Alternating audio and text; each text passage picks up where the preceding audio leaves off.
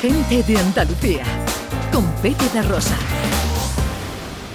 Bueno, eh, hoy viene un actor a la historia del cine a través de sus estrellas que a mí particularmente me gusta mucho. Ya saben ustedes este espacio por el que han pasado estrellas como Paul Newman, Elizabeth Taylor, James Dean, Ava Gardner, Marilyn Monroe, Cary Grant, Gregory Peck. Catherine Hepburn. Y esta semana, ¿quién toca, director? Pues toca uno de los grandes. eh, fue el rey pues desde mitad de los años 30, diría hasta mitad de los años 40 aproximadamente, aunque después sigue haciendo películas.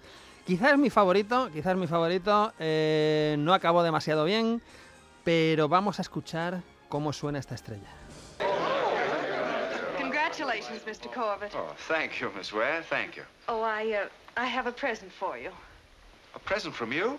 Yes. For me? Bueno, este, este señor que estamos escuchando es Errol Flynn, Errol- el gran Errol Flynn, eh, en un momento de Gentleman Jim, que es una película maravillosa del año, del año 42 de Raúl Walsh, uno de los grandes directores de la historia del cine. Tuerto, igual que John Ford, iba con un parche, un parche en el ojo. Y, y bueno, Errol Flynn, eh, hay que decir que nació en 1909 en Australia. Murió en el 59, es decir, muy joven, con, con 50 años, pero tuvo tiempo de hacer... eh, Muy pues, vivido, ¿eh? Muy eh, vivido. muy vividos, porque ahora vamos a hablar de algunas de sus películas, pero es que eh, la parte que no son películas y que es su vida es casi tan apasionante o más que sus propias películas, que en general eran películas de aventuras, de espadachines, eh, de guerra, bélicas, en fin, western, hay un poquito de todo. Esta de Gentleman Jim, por ejemplo, eh, pues eh, es un- una especie de biografía de, de un conocido boxeador que era James J. Corbett, ¿no? Conocido como Gentleman Jim. Y es una peli maravillosa y, bueno, pues a, a recuperar.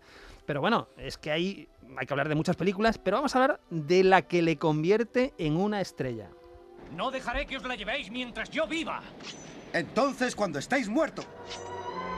Bueno, eh, y aquí viene un combate a espada, como no podía ser de otra, de otra manera. Estamos en el año 35 y estamos con el Capitán Blood. El Capitán Blood, que es una Ah, película de, bueno, pues maravillosa, de Michael Curtis, que es otro de los grandes directores de la historia del cine. Pues Casablanca, para empezar, es de Michael Curtis, por ejemplo.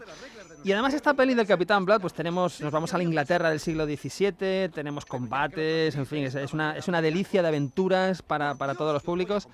Y es donde eh, Rolf Flynn eh, no solamente encuentra su pareja cinematográfica eh, por antonomasia, que es Olivia de Havilland, ¿no? con la que va a repetir en muchas pelis, sino que el villano, el malo de esta película, es Basil Rathbone, que bueno, fue, fue muy popular en los años 40 con, eh, haciendo de Sherlock Holmes. El, el hombre este tiene, pues no sé, son 10, 12 películas o 14 películas, eh, con mucho encanto, interpretando al, al famoso detective a, Sherlock Holmes. Entonces, Basil Rathbone, villano, Olivia de Havilland, la chica, Errol Flynn, por supuesto, el héroe de esta película maravillosa que es el Capitán Blood.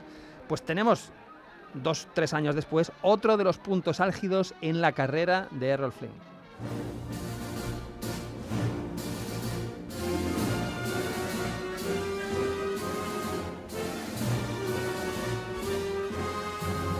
Año 38, año 38 pues tenemos yo creo que es la mejor versión de Robin de los Yo Bosques. creo el primer Robin eh, Hood del Yo- cine, ¿no? Yo creo que sí, no sé si puede haber alguno anterior, igual de la época muda y tal, pero desde luego es el, es el de mayor éxito, el de mayor aprecio de la crítica.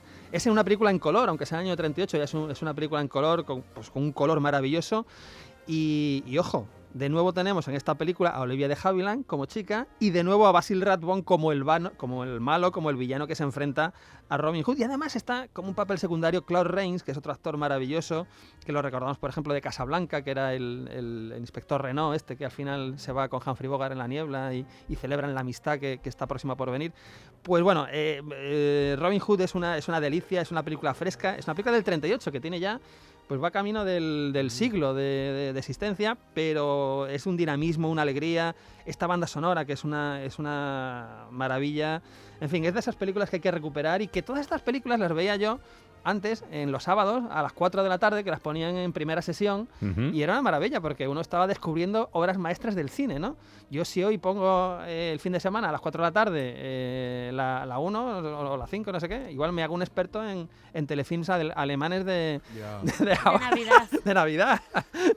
Pero bueno, oye, no está mal, cada época tiene su, su ¿De cosa. qué, de qué año dices que es esta película? Creo que es del 38, si no... Me si manda eh, Cortina, eh, nuestro realizador, me manda una peli de Robín de los Bosques del año 1922. no- Claro, en la época muda, sí, sí, puede ser, puede ser, sí, sí. Sí.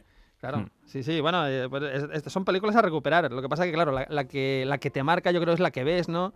Y, y la de Rolf Flynn, pues es, es bueno, es, es el personaje, cómo lo interpreta, esa alegría de vivir, que después habla- hablaremos de dónde viene esa alegría, ¿no? No solamente de- del talento interpretativo, sino de la propia vida de, de Rolf Flynn.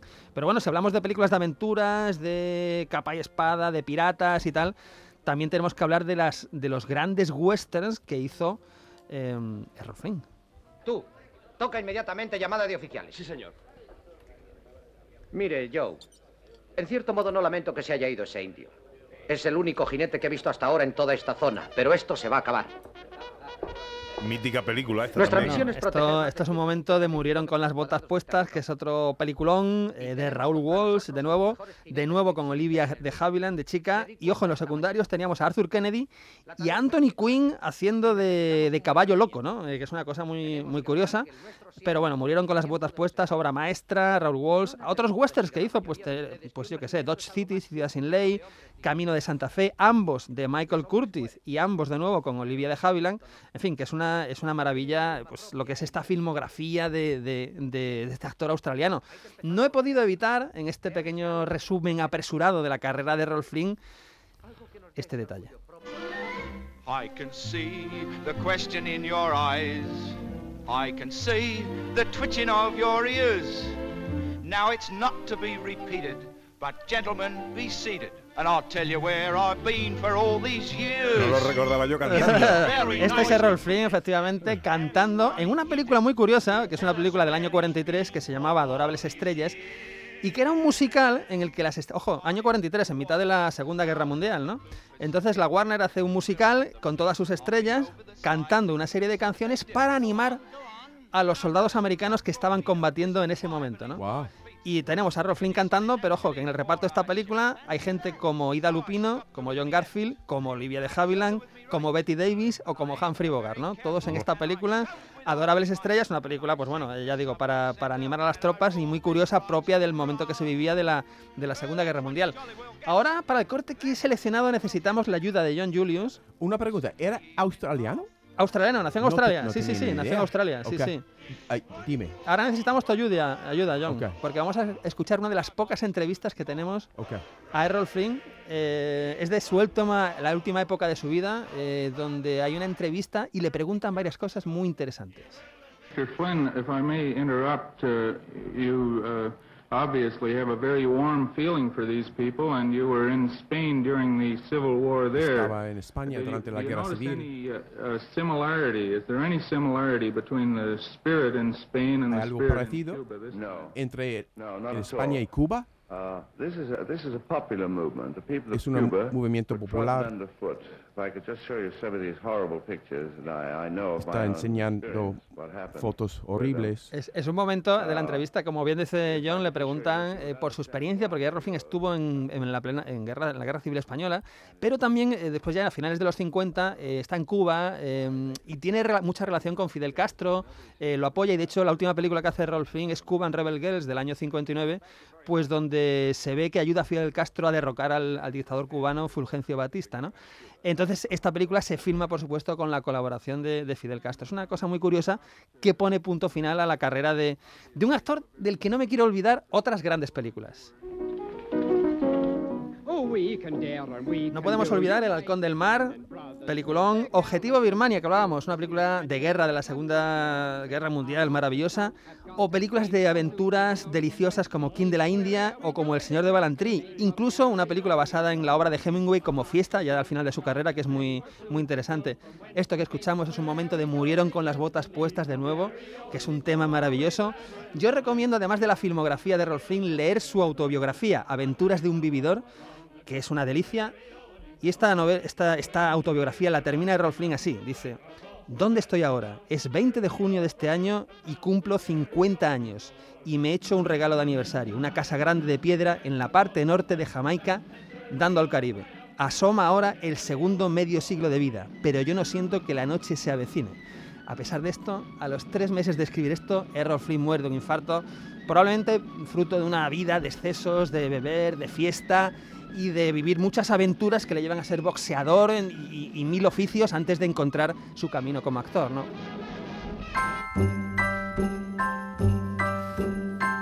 Eh, Le, le he visto alguna foto navegando. eh, le Y gustaba navegar. eh, le gustaba enca- y llegó a Mallorca. Me dijeron que llegó a Mallorca con su barco y pasaron muchas cosas. En fin, daría mucho que hablar. Bueno, que llegamos a la una. Tiempo para la información. Gente de Andalucía. Con Pepe da Rosa.